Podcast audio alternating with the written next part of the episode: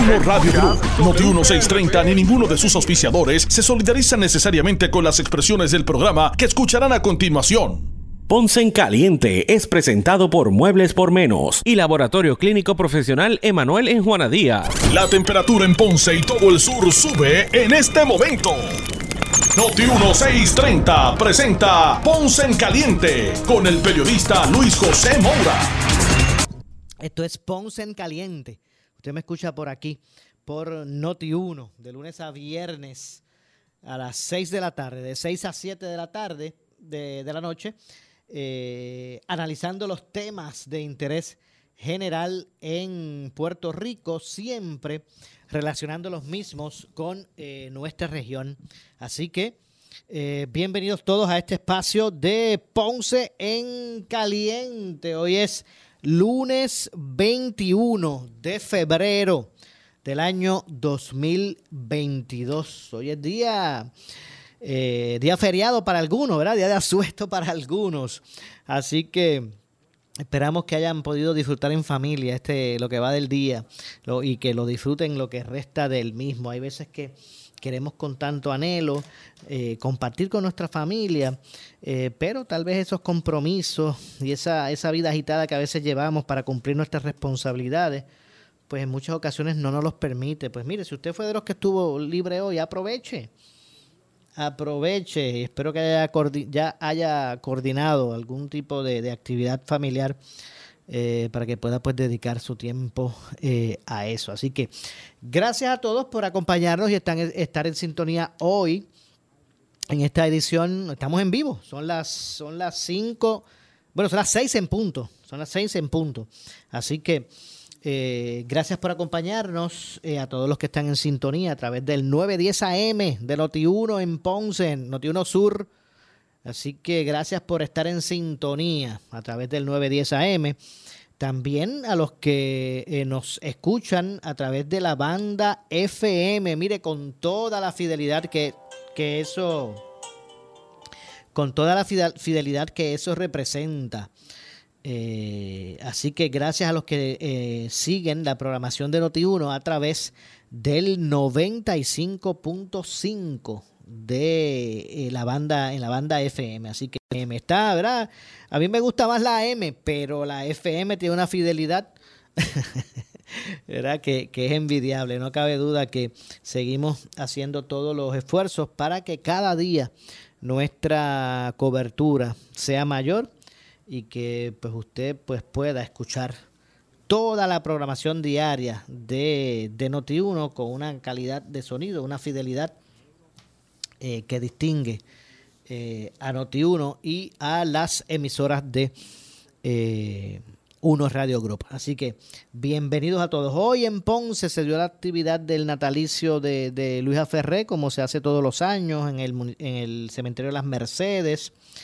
se colocó la ofrenda floral en la tumba de, de Luisa Ferré.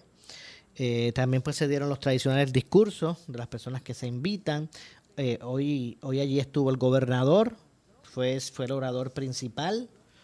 Eh, y en la posterior ¿verdad? la actividad, pues también se, se dio la, la, la, oportunidad para que los medios de comunicación pues también pudieran abordarle al gobernador sobre temas de interés general eh, uno de ellos es el tema de la educación, obviamente, y lo que está ocurriendo en el departamento de, educación.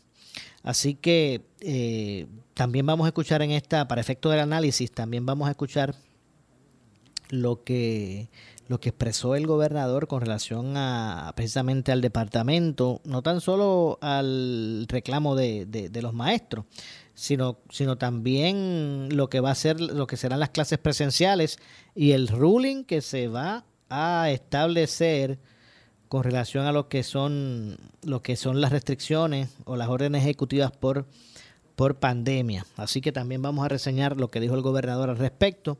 De hecho, ¿verdad? Y como parte de, de lo expresado eh, por el gobernador hoy, el gobernador insistió que estudiante que no cumpla con los protocolos de vacunación Voy a buscar por aquí lo que dijo especial, específicamente eh, el gobernador. Eh, él reiteró que niños que no sean vacunados no tendrán derecho a clases presenciales. No es que le van a negar, eh, ¿verdad? Este, la educación pública, pero el gobernador reiteró hoy que los estudiantes dentro del sistema público de enseñanza que no cumplan con el requisito de vacunación no recibirán la educación presencial, salvo a que demuestren que ya están en el proceso de vacunación, por lo menos con la primera dosis, la segunda o, el, caso de la tercera de, de refuerzo, si, si es el caso, ¿verdad? Así que la gran mayoría, estoy citando al gobernador en ese sentido, él dijo, la gran mayoría están vacunados. Los que no están vacunados, básicamente, eh, lo que vamos a hacer es lo siguiente, es que vamos a hablar eh, por edades. Entre los que tienen 5 y 11 años, si el proceso de vacunación ya ha comenzado, se le va a permitir recibir la vacunación presencial. Si son, digo, la, la educación presencial, disculpe. Eh, así que entre los niños de 5 a 11 años, si ya ellos comenzaron el proceso, a lo mejor ya tienen la primera, le faltan las demás, pero si ya están en el proceso, ha comenzado, eh, pues se le va a permitir recibir la educación presencial. Pero la enfermera de la escuela y el director escolar eh, van a verificar cuál es la fecha que están aptos para recibir la segunda dosis y le van a dar seguimiento para que así sea. Si no reciben la segunda eh, dentro del término indicado, entonces no pudieran recibir la educación presencial. Si, si, ya se pudieron, pusieron la primera y tienen fecha para la segunda, si no van, perderían el derecho de recibir clases presenciales. Eh, según dijo el gobernador, entonces pues no pudieran recibir ese tipo de, educación presencial. Eh, en el caso de los de 12 años en adelante, ahí de lo que estamos hablando, y estoy citando al gobernador, es del refuerzo. Y la directriz es la siguiente. Todos los que tienen sus dos dosis eh, van a poder recibir la educación presencial, pero van a tener que informar cuándo es que van a estar aptos para dar el seguimiento y así, y si no reciben el refuerzo, eh, para la fecha en la cual lo pueden obtener, entonces tampoco se le permitiría estar presencialmente en un salón de clases recibiendo su educación. Eh, sostuvo que, y cito, lo que quiero es hacer, hacer así para no desestabilizar el sistema educativo. Si ya han dado un paso afirmativo, pues les quiero dar la oportunidad, pero a base del porcentaje, el porcentaje de vacunación eh, es alto. Ya con las dos dosis tienes 50% de los niños y con dosis y con una dosis estamos hablando del del 75 o 76% de los niños. El resto es tratar de llegar a los 90, al 90% de los niños con ambas dosis, que es en este momento la meta. Pero vamos a escuchar precisamente lo que dijo lo que dijo Pierre Luis, vamos a escuchar precisamente al gobernador para efectos del, del análisis. Vamos a escuchar lo que dijo Pierre Luis sobre este asunto. Eh, y lo que estará ocurriendo en el departamento con esto de la, de, la vacunación. La gran mayoría están vacunados. Vamos a escuchar precisamente eh, en este momento pues lo que expresó eh, Pierre Luis. La gran mayoría están vacunados.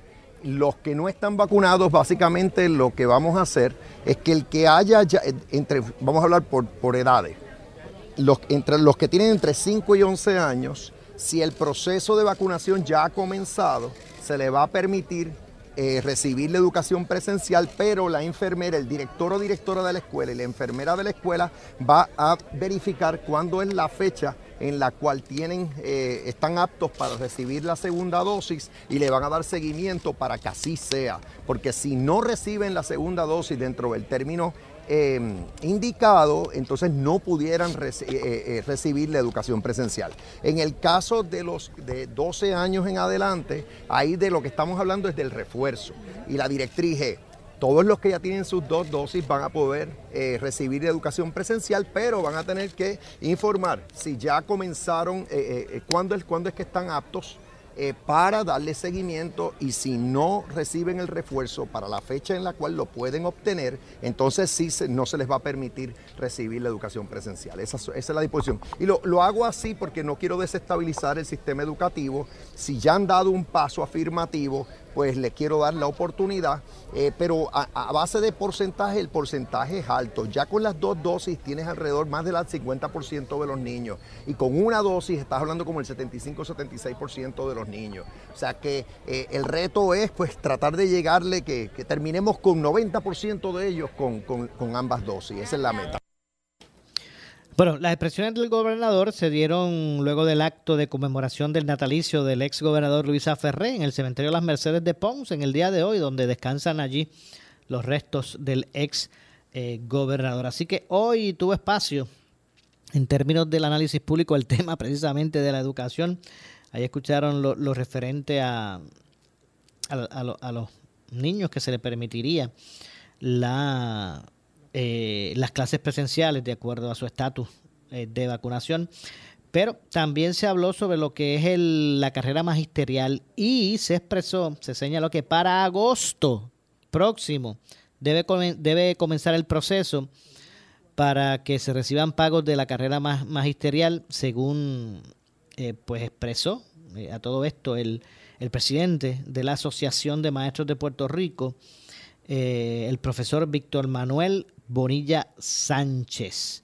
Para el mes de agosto, repito, el Departamento de Educación va a comenzar a cumplir con la ley de carrera magisterial, según informó en el día de hoy el presidente de la Asociación de Maestros de Puerto Rico, Víctor Manuel Bonilla, Bonilla Sánchez, eh, cuestionado sobre si la cantidad de 12.5 millones de dólares es suficiente para recibir a todos los maestros, para cubrir, debo decir, a todos los maestros eh, que cualifican, pues eh, reconoció Bonilla Sánchez que ellos entienden que hace falta fondos adicionales para que eso pueda así ocurrir. Él expresó que se consiguieron los 12.5 millones, pero ya, eh, pues al haberse establecido o, establecido la promesa, pues dicen que él señala que lo que tienen que hacer es identificarlos en el presupuesto. No hay, no hay opción, según él señala. Eh, pero hace falta, según él, casi 17 millones para poder cubrir la totalidad de los maestros que estaban en abstención de la carrera magisterial eh, y a los que van a ingresar a ella. Pero precisamente vamos a escuchar lo que dijo sobre todo esto el presidente de la asociación. que ya próximamente, en agosto. Escuchemos al presidente de la Asociación de Maestros de Puerto Rico, Víctor Manuel Bonilla. Posiblemente tendremos eh, en, efecto la, la, carrera magisterial. Pero hay un compromiso ya para eso. Hay un compromiso. 12.5 millones nos dijo él que identificó para reactivar la carrera magisterial. Y esos, y esos beneficios para el maestro y para su situación económica, aún más. Porque entonces aquellos que habían terminado sus niveles pueden entonces tener la obtención del dinero eh, que, que que vaya, ¿verdad? Tienen que, completarlo de acuerdo a su nivel. ¿Esos 12.5? ¿Ah? ¿Esos 12.5 son suficientes para los maestros que están pendientes de su carrera magisterial, que no se la han pagado? Bueno, nosotros entendemos que es más. Él nos dice que era 12.5, pero ya él lo prometió.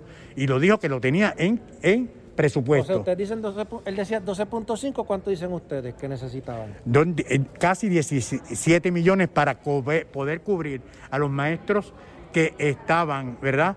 En obtención de la carrera magisterial y a los que van a, ingresar a ella. Se consiguieron de, faltarían como 5 millones entonces para llegar al, punto que Entendemos que sí.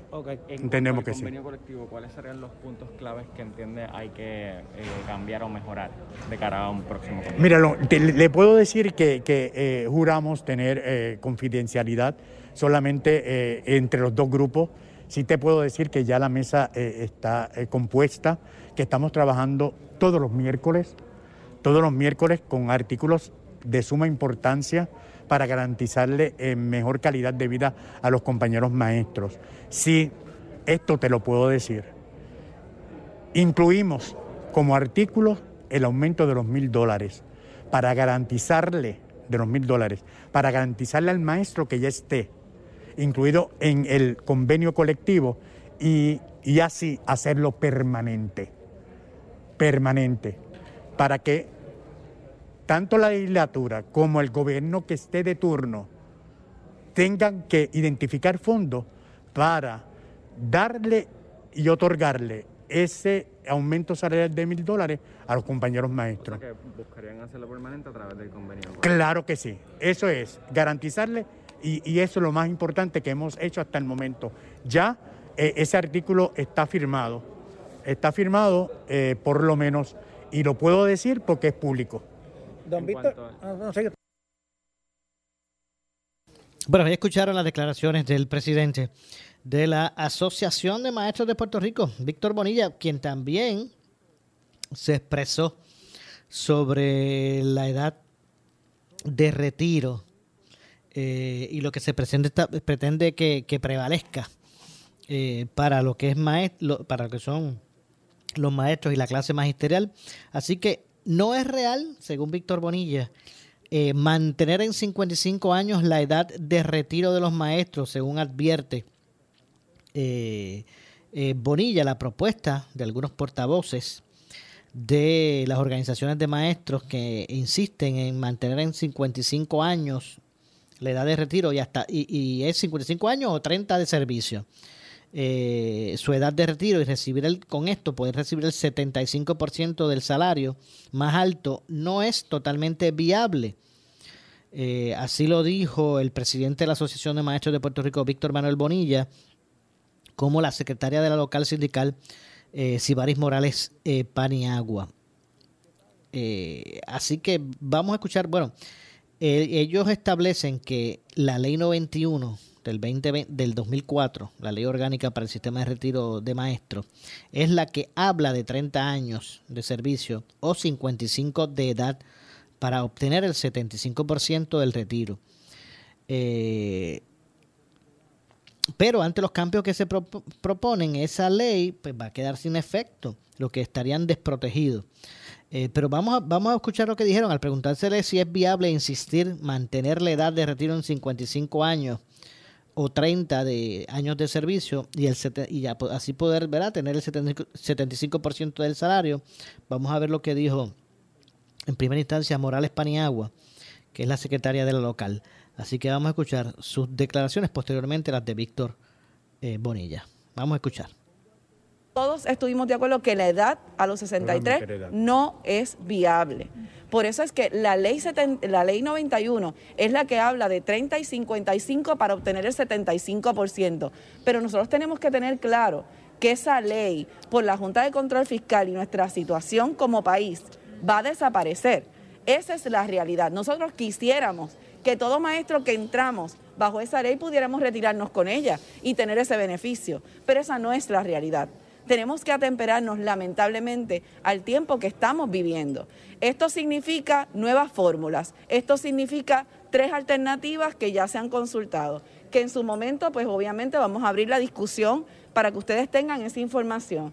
Pero es importante para nosotros que también nos brinden el espacio, ¿verdad? Nosotros fuimos allí a escuchar lo que el gobierno nos tenía que decir y que probablemente podía ofrecer. Como muy bien él explicó, nuestro presidente, ellos trajeron unos números que eran irreales, eran unos números sobre los 40 mil dólares. Un maestro para ganar 40 mil dólares tendría que tener doctorado y tener tres trabajos, pero esa no es la realidad. Así que nosotros quisimos que ellos atemperasen, ¿verdad?, esa información para entonces nosotros poder tener una realidad de lo que el maestro vive hoy. Por eso- 55-75 es viable. Por eso te digo. Sería viable si la ley permaneciera. Era. Por lo tanto, no es viable. Bueno, poderte decir que el país va a aguantar la ley 91, no, porque va a desaparecer. que en un año de la ley no existe. que no exista. correcto. Eso es, eso es lo que estamos buscando. Y buscar y llevar alternativas que sean, que sean viables. Y no dar también falsas expectativas. Porque de eso se han nutrido algunos de los compañeros que, lo que han hecho es desinformar. Tenemos que saber que hay una situación fiscal, que hay un Estado de Derecho. Pero entonces, si nos reunimos en una mesa de diálogo para buscar la mejor solución para los compañeros maestros activos, como nos dice nuestra compañera, hay que escuchar las partes para saber si es viable o no mantenerlo como estamos. Bueno, ahí escucharon eh, las declaraciones de ambos, de ambos líderes. Eh, en primera instancia, la secretaria del local, eh, Morales Paniagua, Sibaris Morales Paniagua, y el presidente del sindicato, de la asociación, debo decir, de maestros de Puerto Rico, Víctor Manuel Bonilla. No cabe duda que este tema seguirá dando, generando polémica y, y debate ante lo que está ocurriendo con relación a, todo esto. De hecho, hoy el gobernador también se expresó sobre esta situación que está ocurriendo en el condado, eh, con estas aguas peligrosas para bañistas, eh, que hoy pues también tuvo, ha tenido ocupadas a las, a las autoridades. Eh, así que a mí mismo vamos a reseñar lo que dijo el gobernador precisamente sobre eso. No cabe duda que sigue convirtiéndose en un elemento de peligrosidad ¿verdad? Y de pérdida de vida. Eh, yo creo que van como 11 en los pasados eh, cuatro meses. Eh, lo cierto es que el gobernador expresó en el día de hoy precisamente que 11 personas, 11 personas han perdido la vida en aguas del condado en los últimos cuatro meses. ¿Ok? En los últimos cuatro meses, 11 personas han perdido la vida en aguas del condado. Eh, ante esa realidad, el gobernador señaló eh, hoy que existen acuerdos con el cuerpo de ingenieros para desarrollar arrecifes artificiales para subsanar estas corrientes marinas. Eh, y cito al gobernador, esa playa no es apta para bañistas. Hay letreros en el área. Pienso que hay que aumentar el número de los letreros y de igual manera hay que poner en eh, poner de nuestra parte en los hoteles, en el área, en, en, el área, ¿verdad? Los hoteles del área, como el propio gobierno, dijo, dijo Pierre Ruisi, eh, en el día, en el día de hoy, refiriéndose a toda esa zona donde ocurrió el incidente en la noche de ayer. Eh, me informan, y sigo citando al gobernador, que recursos naturales tiene las torres que eh, se van a instalar. Eh, lo importante es que cuando haya personal en esas torres sean salvavidas, sean rescatistas. Su función tiene que ser decirle a los bañistas que no se bañen en esa, en esa zona, en esas playas, añadió el gobernador. Mencionó que apoya una propuesta del cuerpo de ingenieros para establecer un arrecife artificial para intentar controlar las mareas de la zona del condado. Y es que en, el condado, pues ya sabemos que eso está desarrollado, ¿verdad? El sector de, de la hotelería. Y no necesariamente toda esa costa donde están esos hoteles, pues son áreas que, que son aptas para bañistas. No es así. Y por eso pues ocurre lo que ha ocurrido. Eh, pues cuando el gobernador habló de un proyecto que establece un, un arrecife artificial para intentar controlar las mareas en la zona, pues vamos a ver en qué punto eso se encuentra. No cabe duda que, hay que hacer, ¿verdad? Ese, como le llamamos, ese rompeola, para quitarle ese poderío, ese ímpetu que tiene esa zona eh, del mar y que ha causado tanta situación. Eh, esto también pues iría eh, conducente a ayudar a controlar la erosión costera que hay en ese litoral entre el condado hasta el área de Ocean Park y, Punta Las Marías. Eh, puede beneficiarse de tener un coral artificial debajo del, nivel del mar. Eh, el cuerpo de ingenieros lo ha propuesto y yo lo estoy y yo le estoy dando seguimiento, dijo el gobernador. ¿Hace cuánto? Esto está dando vueltas por ahí.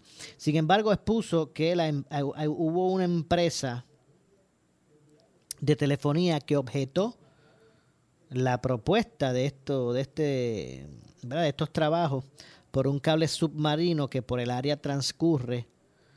Eh, a esto el gobernador pues sostuvo que el asunto ya está subsanado o está en proceso de subsanarse. Así que parece que ya bregaron con el cable ese que está por allí tirado de telefonía y que pues aparentemente era lo que impedía el go ahead para, para la colocación de esos de esos diques o de esos eh, arrecifes eh, eh, no naturales, por decirlo así, que, que, estarían bajo el nivel del agua y así pues controlar, controlar esa, esas corrientes. De hecho, el secretario del Departamento de Recursos Naturales y Ambientales, Rafael Machargo, eh, recomendó a los bañistas que utilicen balnearios y no playas como la del condado. Eso fue lo que dijo el de Recursos Naturales del gobierno de Puerto Rico a los bañistas. Miren, vayan mejor a los balnearios y no a las playas, como la del condado. Puerto Rico cuenta con alrededor de 1.200 playas, de las cuales cerca de 100 son balnearios. Eh, la distinción se hace porque, como bien indica el término, son los balnearios los aptos y seguros para bañistas. En el caso de la playa del condado, esto no es apto para no es apta para bañistas, no es segura y las frecuentes situaciones de emergencia en el lugar son clara evidencia precisamente de eso.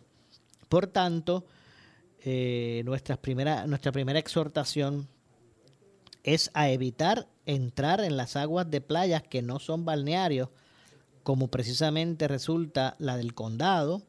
Eh, cabe señalar que cumpliendo con las directrices y políticas públicas del gobernador de apoyar eh, a las personas, iniciativas para personas que puedan ser de beneficio para el pueblo, eh, con relación a acciones concertadas, se ha brindado el apoyo de la, de la iniciativa de la compañía de turismo para la asignación de salvavidas o personal que oriente sobre la peligrosidad de la playa.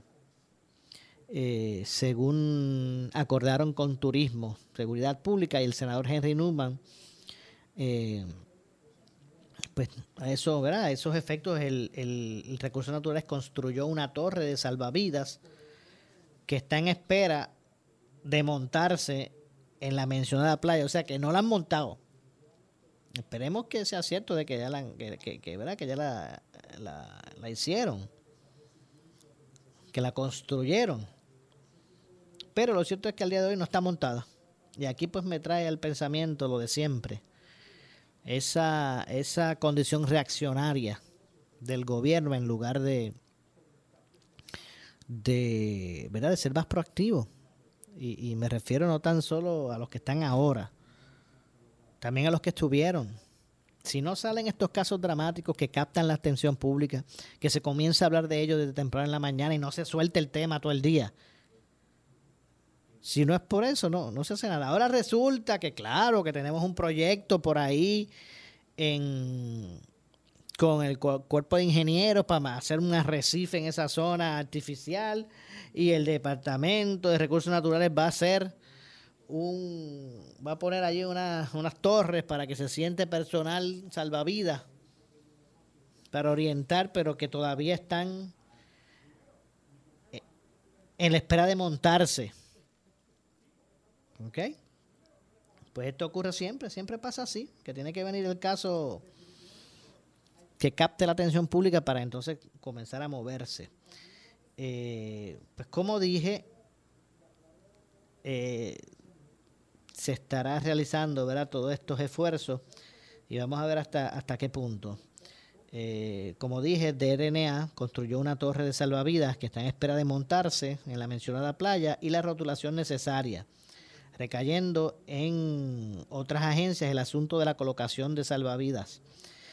Eh, dicho esto, es importante señalar que aunque apoyamos la iniciativa, de la iniciativa de colocar salvavidas en la playa del condado, nos preocupa que tener esos rescatistas en la playa es peligrosa y no es apta ¿verdad? La playa que es peligrosa y que no es apta, pues puede darse la impresión de que, de que se puede nadar allí sin problemas al secretario le preocupa de recursos naturales que si ellos ponen salvavidas allí, en el área de esa playa que no es apta, donde ya las corrientes se han llevado un saco de personas, al secretario le preocupa que ponga, poner allí personal salvavidas para orientar a las personas y velar los que no se metan allí.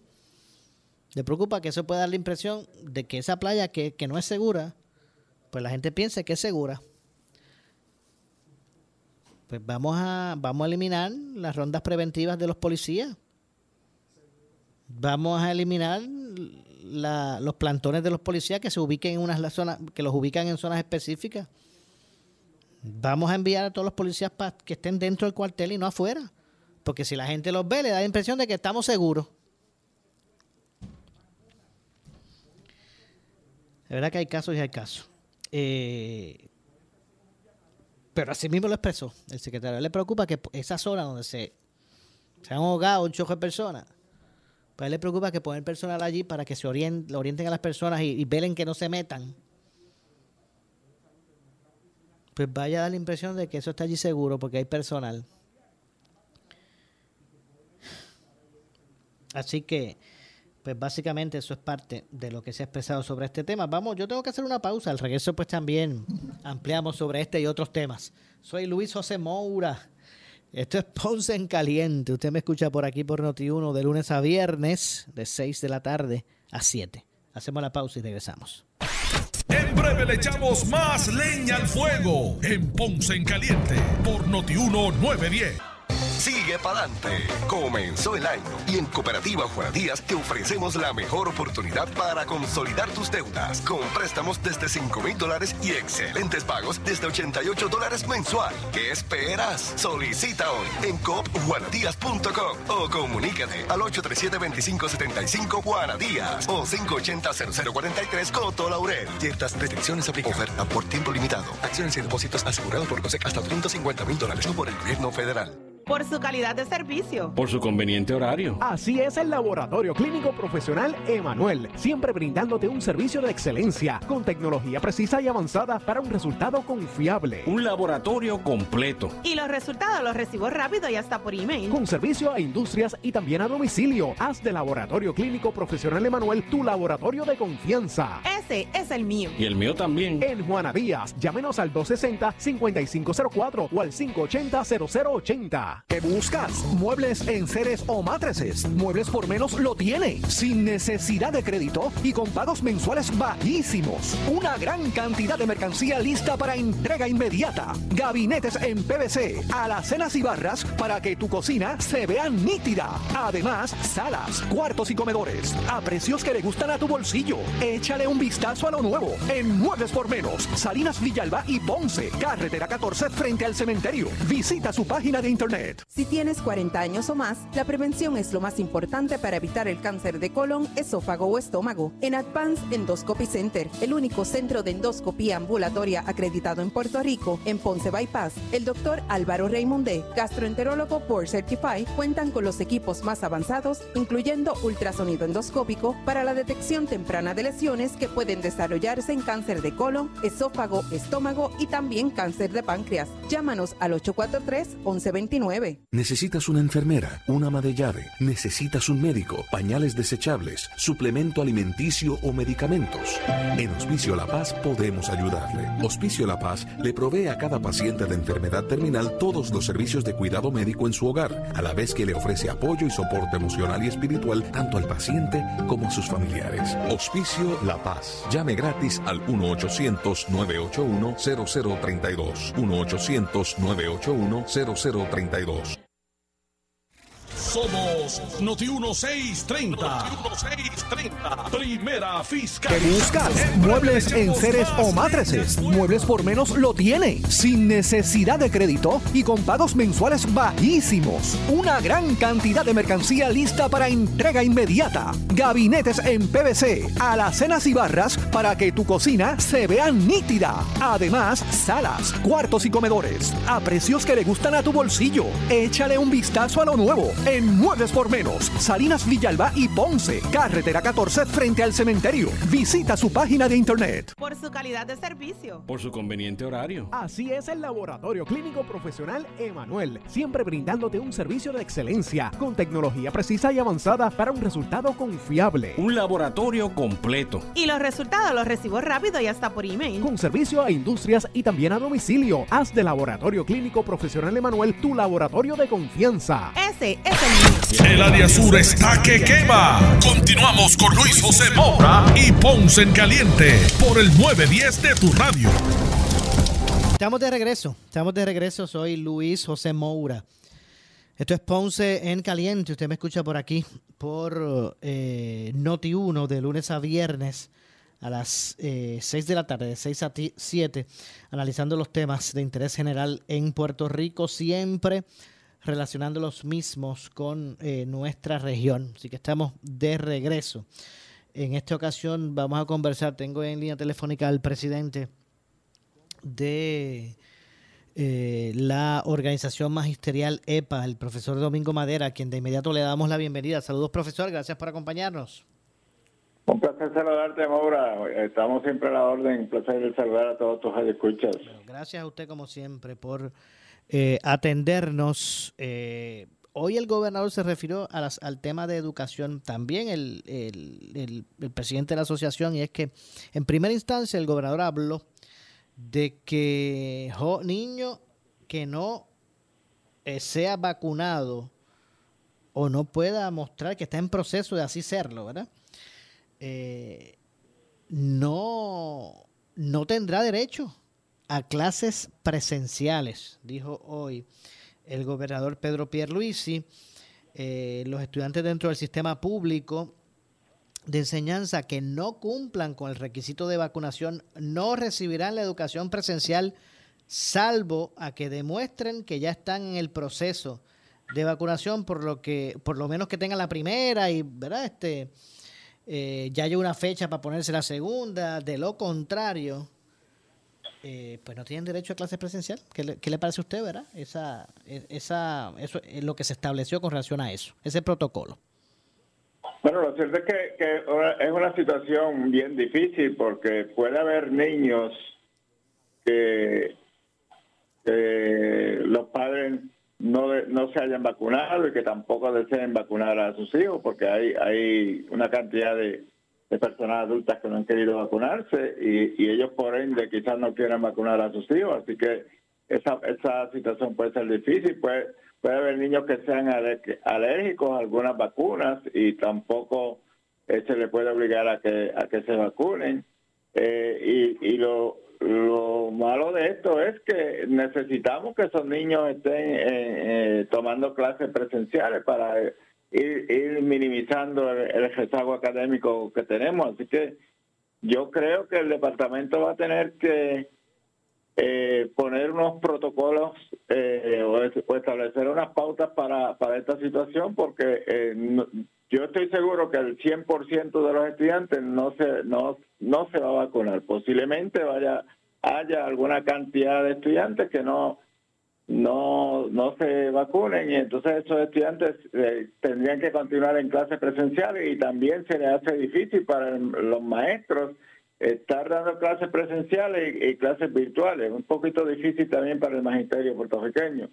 Yo creo que el, el departamento en alguna forma u otra va a tener que, que, buscar algunas alternativas para, para esta exigencia que dice el gobernador que posiblemente eh, el gobernador esté diciéndolo para tratar de obligar a que, a que se vacunen, porque la, lo cierto también es que hemos entrado en una etapa que, que desearemos que todo el mundo esté vacunado para ver si, si controlamos esta pandemia, pero mientras haya personas sin vacunarse, pues eh, posiblemente no tengamos el final ya de la pandemia, que es lo que queremos todos. Bueno, así que en ese sentido hay que, es, no puede ser así de sencillo, hay que establecer, eh, ¿verdad? La, la, los que son la, la, las excepciones. Las excepciones, hay que, hay, hay hecho excepciones, yo creo que hay que, hay que establecerlas y, y y yo entiendo que el, el, gobernador en ese sentido y el Departamento de Educación, en este caso el secretario, estarán buscando esas alternativas. Bueno, ¿cuándo es que cuando eso es ahora, se reanudan las clases ahora, verdad? Eh, sí, las clases se reanudan ahora, este, o, o, las clases ya ya han continuado, las clases están, este, han continuado. Eh, eh, lo que pasa es que se había dado una fecha para que los estudiantes se vacunaran. Eh, y, y, ahora pues el, gobierno, el gobernador eh, indica esto en el día de hoy, así que desconocemos en realidad eh, si finalmente el gobernador y el departamento van a tomar unas unas pautas diferentes en cuanto a lo, a lo que se está diciendo. De hecho, vamos a ver entonces cómo verá, cómo esto se da. Eh, porque hoy expresó eso, en el día de hoy expresó el gobernador, ¿verdad? Ese, se expresó sobre ese particular de esa forma. Sí, y, y el gobernador en, cier- en cierto modo posiblemente tiene tiene razón tratando de, de establecer eh, la pauta de que todo el mundo se vacune, pero como te digo, hay hay excepciones y con esas excepciones hay que trabajar. Bueno, eh, la propuesta, por otro lado, y aunque del mismo tem- del tema de educación, la propuesta de algunos portavoces de las organizaciones de maestros que insisten en mantener en 55 años o 30 de servicio eh, la edad de retiro y recibir el 55, digo, el 75% de su salario eh, más alto, no es totalmente viable. Eso es lo que expresaron o lo que expresó el presidente de la Asociación de Maestros, eh, Manuel Bonilla, al preguntársele si insistir en mantener la edad de retiro a 55 años o 30 de servicio y el 75% del salario, expresó que eh, sería viable si la ley permaneciera, eh, la 91, para poder decir que, que eso pudiese ser así, pero eh, no, no, no, no lo será porque es que desaparece la ley 91 con el nuevo ruling. ¿Cómo usted ve todo esto, profesor? Bueno, lo que estamos solicitando es que se mantenga la ley 91, to- hacer todo el esfuerzo posible para que se mantenga la ley 91. De eso no ser posible, en el caso, por ejemplo, de educadores puertorriqueños, nosotros eh, le estamos solicitando o, o o- llevando a cabo una propuesta al gobierno y es la siguiente. El gobierno había ofrecido el 50% del salario. Pero no, no dice nada de la edad. Nosotros entendemos que el 50% del salario y tener que retirarse a los 63 años es nefasto para el maestro, los maestros puertorriqueños, maestros y maestras. Así que nosotros estamos proponiendo para, para ver si esto puede, puede ser viable para el gobierno, que en vez del 50% se otorgue un 60% y, y que eh, para que para aquellos maestros que tengan 25 o, o de 25 a 30 años o más en el, en el cotizados, los que tengan de, de, de 20 a 25 eh, se le ofrezca entonces un, eh, eh, el 55% del salario y cuando lleguen a la, a la edad de, de- retirarse se le pueda se le, se le ofrezca ese, ese 55% y además de eso además de eso importante que se le otorgue la aportación patronal de los 100 dólares hasta que ese maestro o maestra llegue a los 65 años que como van a pagar el seguro social se puedan entonces acoger a la al, Medicare por el Seguro Social, porque eso sería entonces un alivio para el bolsillo, en cierto modo, para el bolsillo del maestro que se retire. Estamos sometiendo esas propuestas y la otra propuesta que estamos sometiendo es que se, que se negocie con el mismo Seguro Social para que el Seguro Social sea completo y no sea como es ahora, que el que, el que tenga una pensión, el Seguro Social eh, lo reduce grandemente eh, hace unas reducciones al seguro social, del seguro social se otorgase completo. Y, y el y el 60% del sueldo cuando la persona se retira, entendemos que entonces eh, más o menos la pensión llegaría a lo que sería el 75% y sería entonces eh, un alivio para el mae- los maestros de Puerto Rico.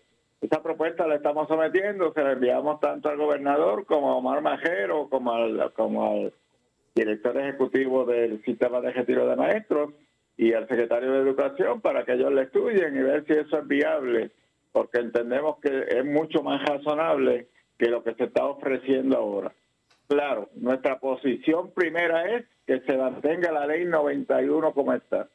De eso no ser posible, pues estamos sometiendo esta propuesta para ver si eso eh, ayuda un poco a esta situación tan difícil que tienen los maestros en Puerto Rico.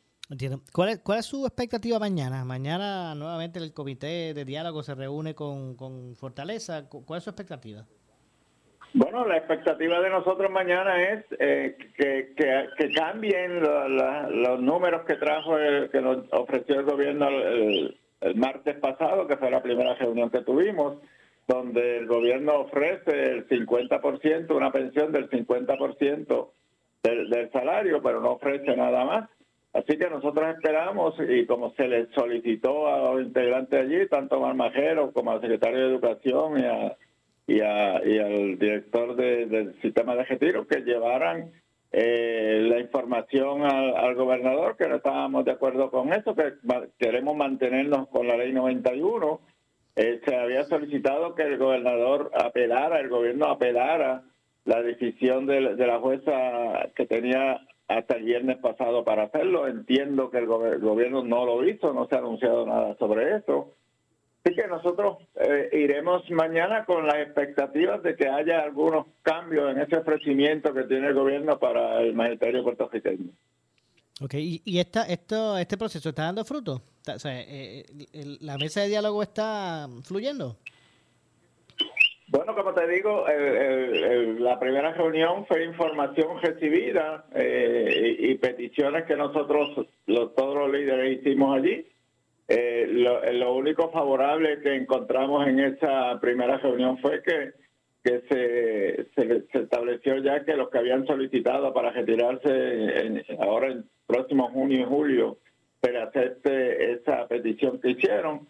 Y número dos, que se... eh, el- los que solicitaron compra de tiempo, que se le acepte esa compra de tiempo también para, para mayo, mayo y junio, se, se pueda modificar que aquellos que, que lo que le faltaban era par de días para completar el tiempo y no, no llenaron el- la parte de comprarle el tiempo porque eh, sabía, creían que, que al llegar a junio eh, ya tenían el, el tiempo completo y esa parte no se hizo cuando solicitaron que se le pueda mantener, que se le pueda honrar eh, ahora esa solicitud.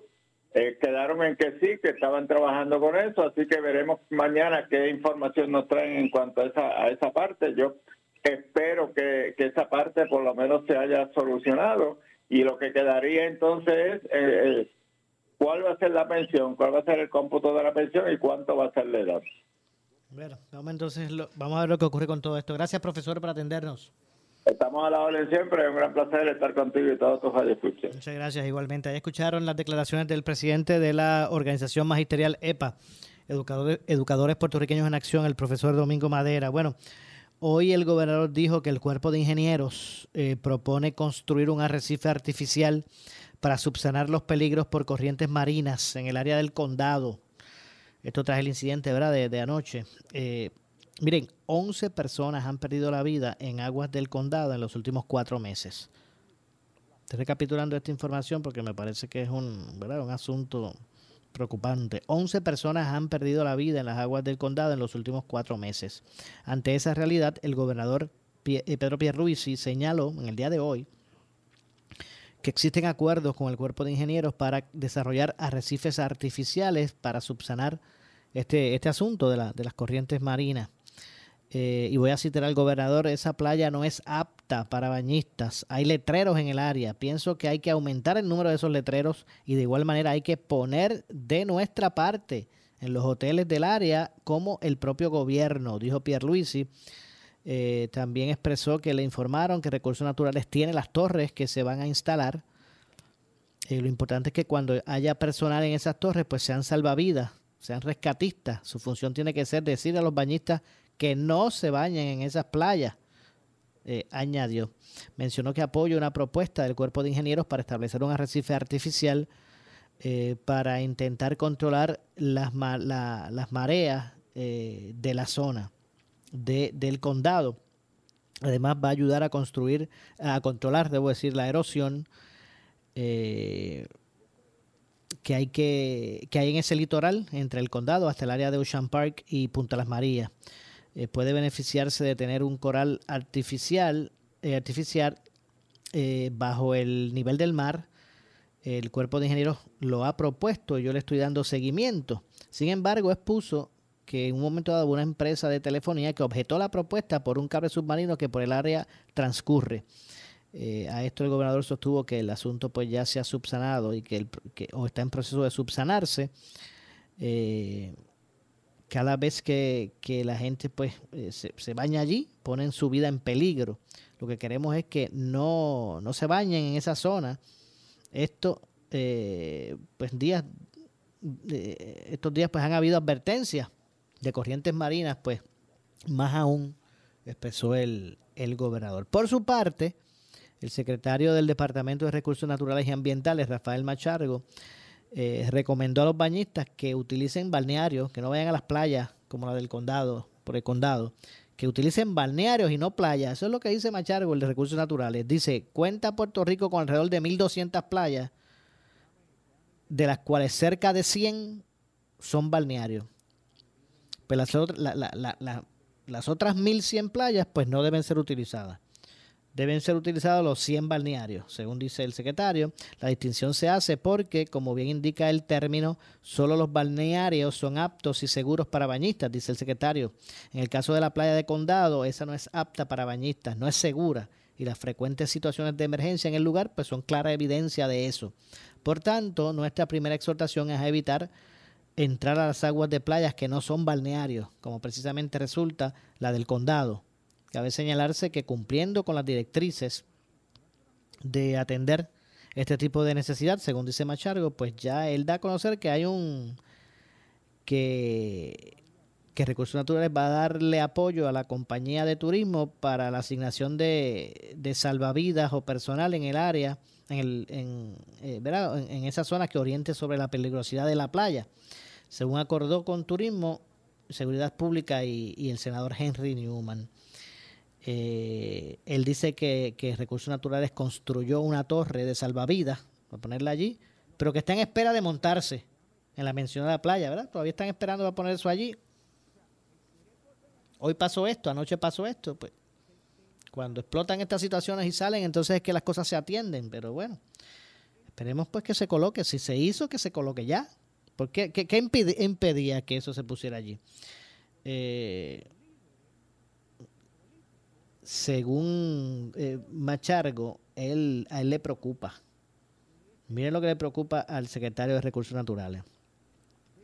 Que en esa zona del condado donde, donde eh, ¿verdad? Que no, que no es apta para bañistas y que han ocurrido todas estas situaciones, pues él le preocupa que tener rescatistas allí o salvavidas en la zona, orientando a las personas de que la playa es peligrosa y que no es apta para bañarse, pueda dar la impresión de que se puede nadar allí sin problema.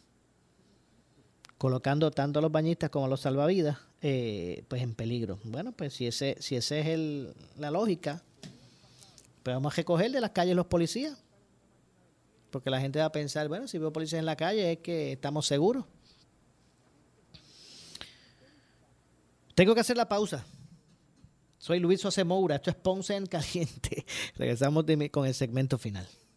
A toda la comunidad de Ponce, sus pueblos limítrofes y sur de Puerto Rico, el CDT y Sala de Emergencia Primary Medical Center anuncia que tenemos disponibles las pruebas de COVID-19 los 7 días de la semana de lunes a domingo de 7 y media M a 7 y media PM. Para mayor información puede llamar al 492-3199 o 492-3197. Nos encontramos en la calle Méndez Vigo número 24 Ponce, sin largas esperas y resultados rápidos. Somos los mejores en servicios de salud para nuestra comunidad. 492-3199 y 492-3197 por su calidad de servicio, por su conveniente horario. Así es el Laboratorio Clínico Profesional Emanuel, siempre brindándote un servicio de excelencia con tecnología precisa y avanzada para un resultado confiable. Un laboratorio completo. Y los resultados los recibo rápido y hasta por email. Con servicio a industrias y también a domicilio. Haz de Laboratorio Clínico Profesional Emanuel tu laboratorio de confianza. Ese. ¿Qué buscas? Muebles en seres o matrices. Muebles por menos lo tiene. Sin necesidad de crédito y con pagos mensuales bajísimos. Una gran cantidad de mercancía lista para entrega inmediata. Gabinetes en PVC, alacenas y barras para que tu cocina se vea nítida. Además, salas, cuartos y comedores a precios que le gustan a tu bolsillo. Échale un vistazo a lo nuevo en Muebles por Menos, Salinas Villalba y Ponce, carretera 14 frente al cementerio. Visita su página de internet. El área sur está que quema. Continuamos con Luis José Moura y Ponce en Caliente por el 910 de tu radio. Bueno, estamos de regreso ya en nuestro segmento final. Soy Luis José Moura. Esto es Ponce en Caliente. Usted me escucha por aquí, por eh, Noti1, de lunes a viernes. eh, de lunes a viernes aquí a las 6 de la tarde, analizando eh, los temas de interés general en Puerto Rico, siempre relacionando los mismos con nuestra región. Así que eh, ya estamos en nuestra parte final. No cabe duda que este asunto que involucra y vino todavía la búsqueda, había ¿verdad? y después que Rosselló Eh, perdió había de- dudas en este incidente que ocurrió en, en el área del condado con la, en, en la playa, estos tres bañistas, pues es, es algo que merece la atención primaria. Son 11 personas que han perdido la vida en los pasados cuatro meses en esa zona por corrientes que, ¿verdad? Que corrientes eh, marinas que han que han eh, eh, pues traído consigo, ¿verdad? Eh, eh, muertes en esa zona. Así que es algo que se debe atender de forma prioritaria. Y si ya Recursos Naturales hizo las torres, pues ¿qué, acá, qué- qué esperan por ponerlas? Eh, si se, ha coordinado personal. De hecho, hay un proyecto de ley que pretende que recaiga en los hoteles el que dejándose llevar del Servicio Nacional de Meteorología cuando hayan eh, ¿verdad? cuando el, el mar pues se encuentre peligroso que los hoteles se encarguen de enviarle mensajes eh, a sus teléfonos a los huéspedes de, de cómo es que está el oleaje, la marea y las condiciones eh, del tiempo si es el caso. Así que hay un proyecto que se había radicado la semana pasada de Joel Frankie eh, que pretende ¿verdad? Eh, establecer ese, ese ruling eh, de, dejando ¿verdad? en manos de los hoteles el que ofrezca esa información. Nos vamos. Yo regreso mañana como de costumbre con más. Soy Luis José Moura. Esto es Ponce en Caliente. Usted no se retire porque tras la pausa el gobernador de la radio, Luis Enrique Falú. Tengan todos buenas tardes. Ponce en Caliente fue auspiciado por Muebles por Menos y Laboratorio Clínico Esta Profesional es la estación Emanuel de. Ferdinand Pérez. WPRP 910 AM. W238DH 95.5 FM en Ponce. WNO 630 AM. San Juan. Noti 1 630. Primera fiscalizando. Uno Radio Group, Noti 1630 ni ninguno de sus auspiciadores se solidarizan necesariamente con las expresiones del programa que escucharán a continuación.